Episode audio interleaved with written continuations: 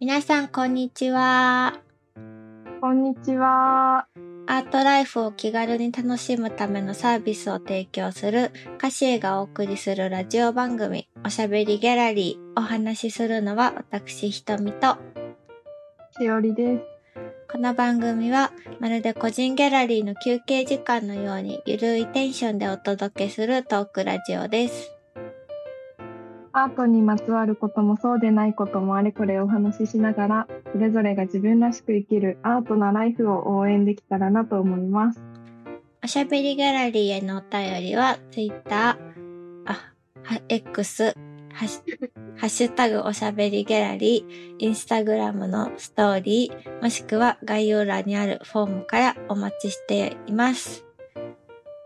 X ですね。X ですね。失礼しました。慣れないですね。慣れないですね。はい。頑張っていきましょう。はい。ということで、第2回始まりました。はーい。はい。今回はですね、お便りフォームから複数いただいていた社長さんの声や考えが聞きたいというお便りにお答えしたいなと思います。はい。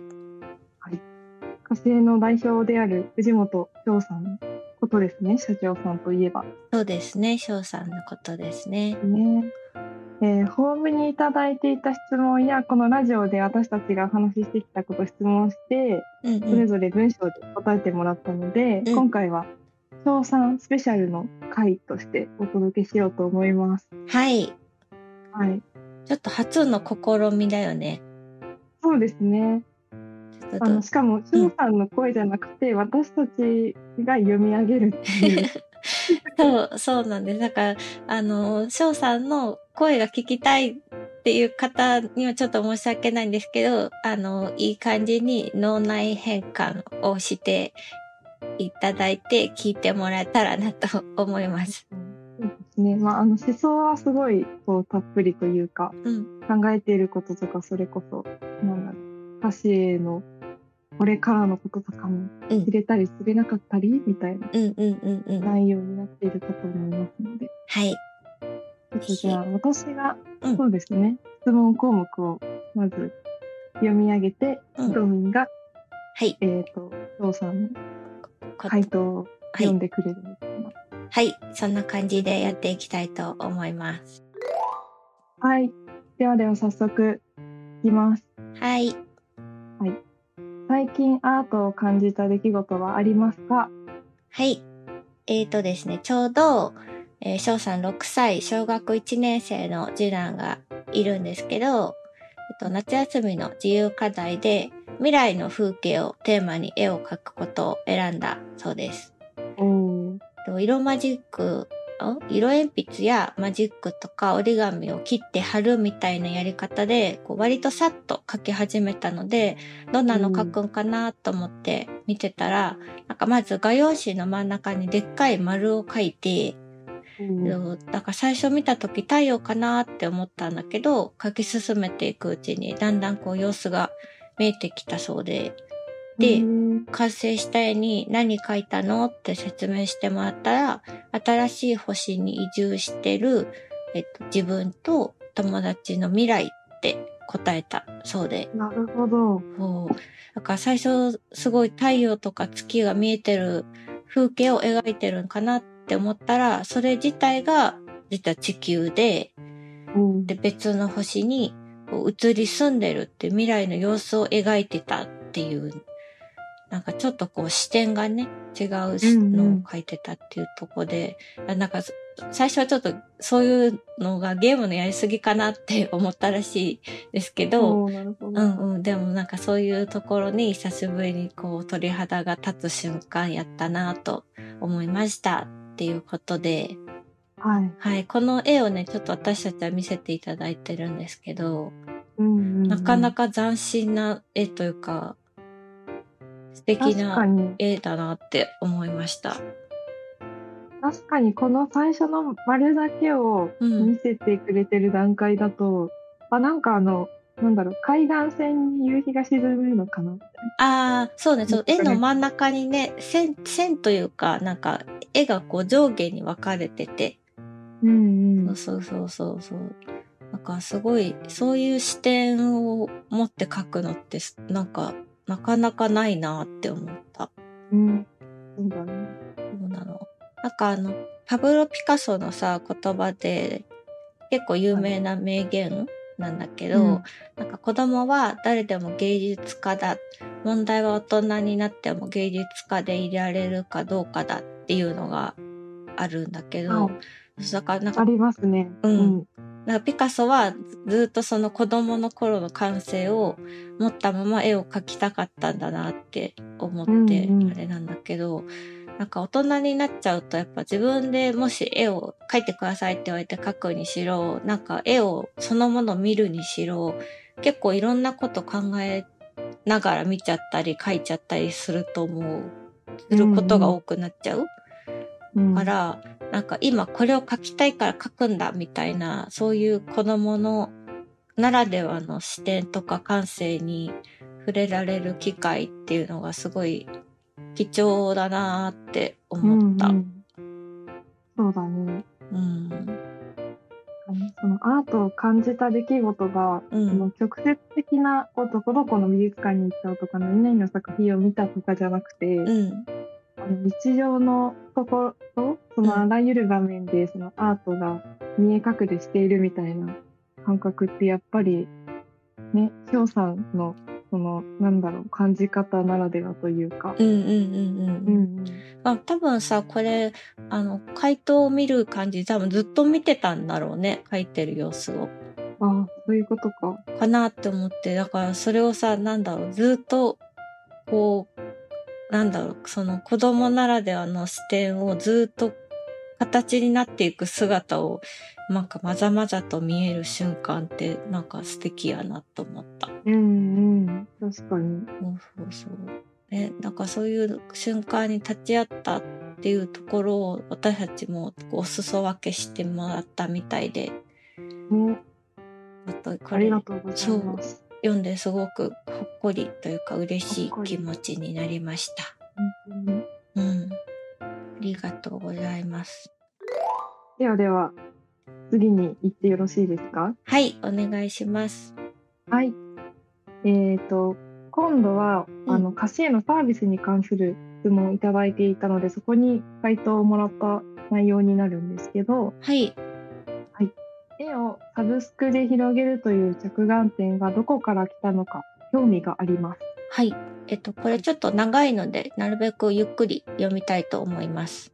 はいえっと、まず2つ理由があるそうでして、えっと、1つが日本人に、えっと、サブスクリプションでアート作品を試すっていうのがめちゃくちゃ向いてるなと思ったからだそうで、うん。とその背景にあるのは、まあ、翔さん自身が創業期にいろいろ自分でね、プランを練ってる時に、とうんうん。年間で美術館には日本人がなんか5000人から6000万人あう5000ん。万人から6000万人の入館者数であるっていうのを知った時に、その鑑賞市場の莫大なでかさっていうのをすごく感じたそうで、なんだ鑑賞市場ですね。あ、そうですね。あ、ごめんなさい。間違えました。鑑賞市場ですね。はい。で、えっと、他と比べて、日本ってそのアートの市場規模自体はすごくちっちゃいだけど、他の国と比べて。うん。ただ、その、鑑賞市場っていうところに関しては、かなり美術館に行く国民性っていうのが分かった。そうなんです。うんうんうん調べてた時に。だだからすごくこう美術に興味があって鑑賞するってことはすごくやるんだけど、と家に絵を飾るとかコレクションとして持ってみるとかそういう話になってくると市場がいきなりちっちゃくなってしまうって。でそうそうこれをねなんかだからなんでかなって考えた時にやっぱ作品を選ぶっていう習慣がなかなかないからかもしれないって考えたそうです。なるほど。美術館に足を運んで、まあ、例えばフェルメール展とか行って、すいません、うんこれにしますって選ぶことみたいなのって、まあ、絶対ないじゃないですか。うん。だからそれを見る、なん絵を見る目っていうのはあるけど、選ぶっていう目で見るっていうのが日本人にとってすごく必要なことなんじゃないかなって思ったそうでして。なるほど。そうそうそう。で、まあそうなった時に、まあいろんな作品の中から、こう一回交換するっていうトレーニングをするっていうことがすごく美しいことなんじゃないかなっていうふうに思ったそうです。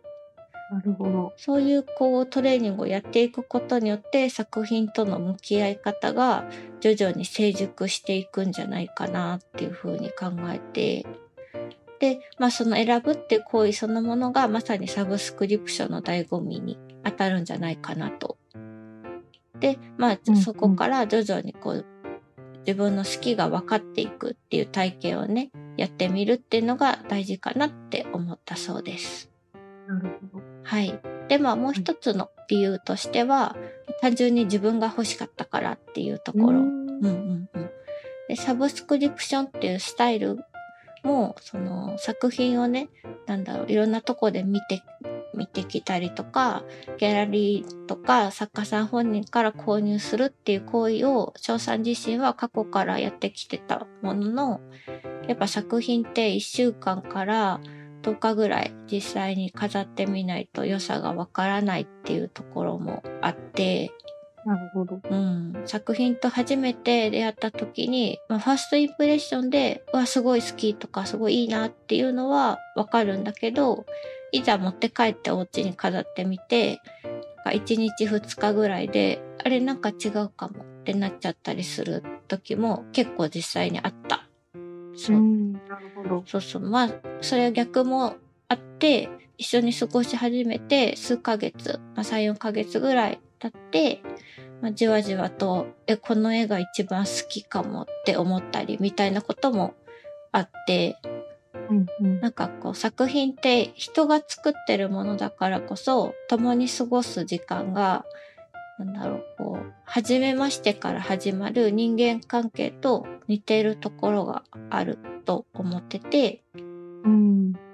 第一印象はめちゃくちゃいいんだけど、長く一緒にいるとしんどい人とかも、うん、まあ、いたりするじゃない？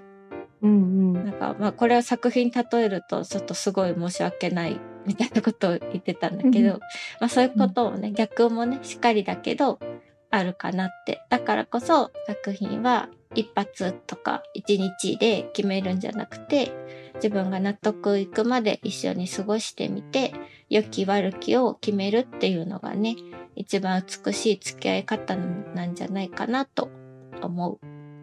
なるほど。そうそう。だからサブスクリプションっていうのは我ながらめちゃくちゃいいんじゃないかなと思っていますとおっしゃっておりました。はい、はいなるほどって、なんか私たちも、なるほどって 結構思ったりしたんですけど。ね。確かに。うん。そうそう。やっぱ絵って、うん。なんか飾る場所とかによっても全然印象変わると思うし、ギャラリーとかで実際に購入できる状況だったとしてもギャラリーの広さとか光の入り具合とか壁の色とか、うん、そういうものの中で総じていいなって思ったものが自分の家の空間に持ってきたらあれなんか違うみたいなうんうんうん。ありそうよね。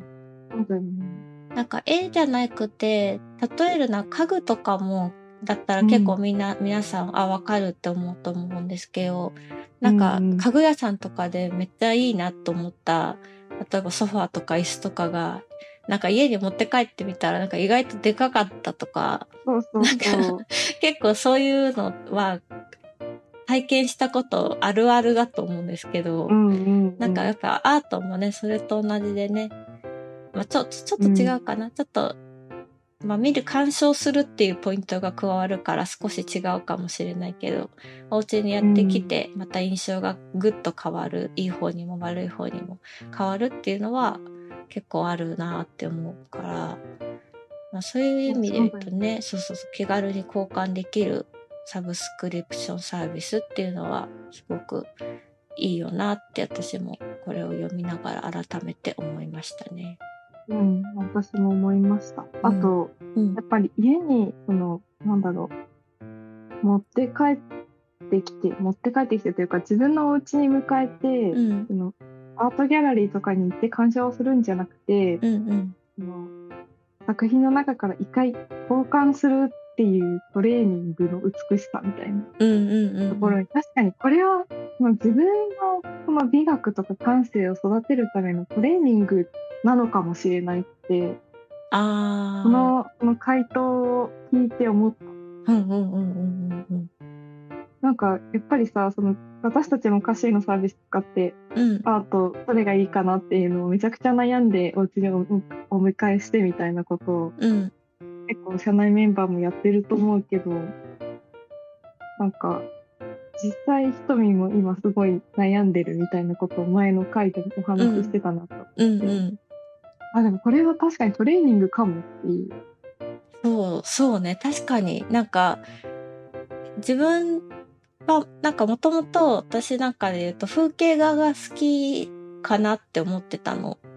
うんだけどなんか実際自分の家に飾る家に飾るって思うといや風景じゃなくて抽象画の方がいいかもしれないみたいな感じでなんかね、ちょっとこう新しい考えに気づけるというかうんうん。なんかそういうで抽象画の中でもなんだろう割とこう色がはっきりしてるやつとかなんかうん。割とこう綺麗なグラデーションじゃないけどこうぽやーっとした感じのとかもあったりしてじゃあそれのどっちが自分が好みなのかとかお家に合うのかみたいなことをこういろんなので考えたりしててねなんかそういうのは確かに絵を見る目のトレーニングになってるのかもしれないね。うん。なってる気がする。うん。しおりんはさ、実際に絵画をお迎えしてさ、その、うん。もともとネットで画面上で見てたものが実際お家に来て、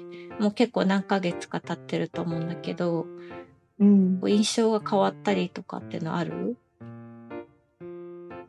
そうだね、印象はね、逆に私今お迎えしてる作品は、うん。いい意味でずっとフラットかもしれない。おー。あ、そういうのもあるんだね。うん。まあ、あの、結構なんだろう、フラットっぽい、なんかそのソリッド感のある作品みたいなものだから、それはそれで本当思い通りっていう感じではあるけど、うんうんなんだろうな、例えばその、今私たちってコンテンツチームだから、んアーティストさんに直接お話を聞いて記事を作るみたいなこととかもうんうん。たまにあるじゃない？うん。だからその直接お話ししたことがあるアーティストさんの作品とかだったら徐々に変わったりとか、うん。なんだろう。あのあの時は言ってたことがみたいなのを作品を見るたびに思い出すみたいなこともあったりするのかもみたいな。あー、確かにね。ただなんかそういう意味では、うん、うん。今お迎えしてる作品の方はそのどんな方なんだろうみたいなどんな風にこれを考えて書いたんだろうみたいな、うんその余白がめちゃくちゃ多い作品というか。あー、なるほど。だから最初にお迎えするっていう意味ではうん。私は結構そのなんだろうなあの楽な気持ちでお迎えできた作品だなって思ってるかもしれない。いい意味で。ね。でもさそれをうんやっぱりじ実はなんだろうもっとこうお会いしたことがある人の作品に変えてみたいかもって思った瞬間に変えれるみたいなうんうんうんうん。のってサブスクならではのそれこそトレーニングに近い感じうんうん。があるからねそれもまた経験してみたいなと思いますね。あ、そうね。作品交換の楽しみをまたしおりんはね、そうできるから。いいね。そうなんかさちっちゃい頃うんうん。その家に大きいカレンダーがあってそれを月が変わるときにビリビリって変えるのがめっちゃ好きだった。あーあ、あるよね。大きいやつね。そううんうん。そうそうあのどっかのなんか企業さんからああの年始の挨拶でもらうみたいなやつとか うんうんうんうん。あのいやーなんか7月はこれだったんだ8月はこれなんだみたいなうんうん。なんかあのもらった瞬間に全部のページ見て、あ、何月がお気に入りだなって思いながら楽しみますみたいあ、あるある。な。なんかそれに近いかもと思ってあ、絵を変えるみたいな。確かに確かに。そうだね。いろんな楽しみ方がだからできて。うん。ね、うん。ちょっとね、私たちもメンバーとはいえ歌詞への楽しみ方をもっとなんか自分らしくやってみたいなとうん。思っちゃいます。そうですね。改めて感じることができました。うん。はい。翔さんありがとうございます。ありがとうございます。はい。ぜひ、あの、メッセージをくださったリスナーさんもうん。感想とか、もっとさらにこれ聞きたいみたいなのが、もし他の方もあれば、どしどしお寄せいただければと思います。はい。お待ちしております。ではでは、そろそろ終わりに近づいてきましたので、今お届けしたい歌詞へのニュースをはい。ご用意してはい。いるのですが、はい。えっ、と、なんとですね、あの、おしゃべりギャラリーが、あの、ポッドキャストでも聞けるようになりました。やったーパチパチパチパチ。パチパチとこれまではですね、あの、Spotify のアプリをダウンロードしてる方しか聞けなかったんですけど、あの、うんポッドキャストっていうのがね、その iPhone の標準アプリでもうすでにダウンロードされてるものなので、あの、iPhone を持っている方でしたら、どなたでも聞けるようになったので、もしちょっと、まあ、これを聞いてくださってる方は Spotify をね、あの、アダウンロードしてくださってる方だと思うんですけど、例えばお友達とか、ご家族の方とかが、わざわざ Spotify のアプリを入れて、聞くのはちょっとみたいな方がもしいたら、そういう方に教えてあげてくださるととっても嬉しいです。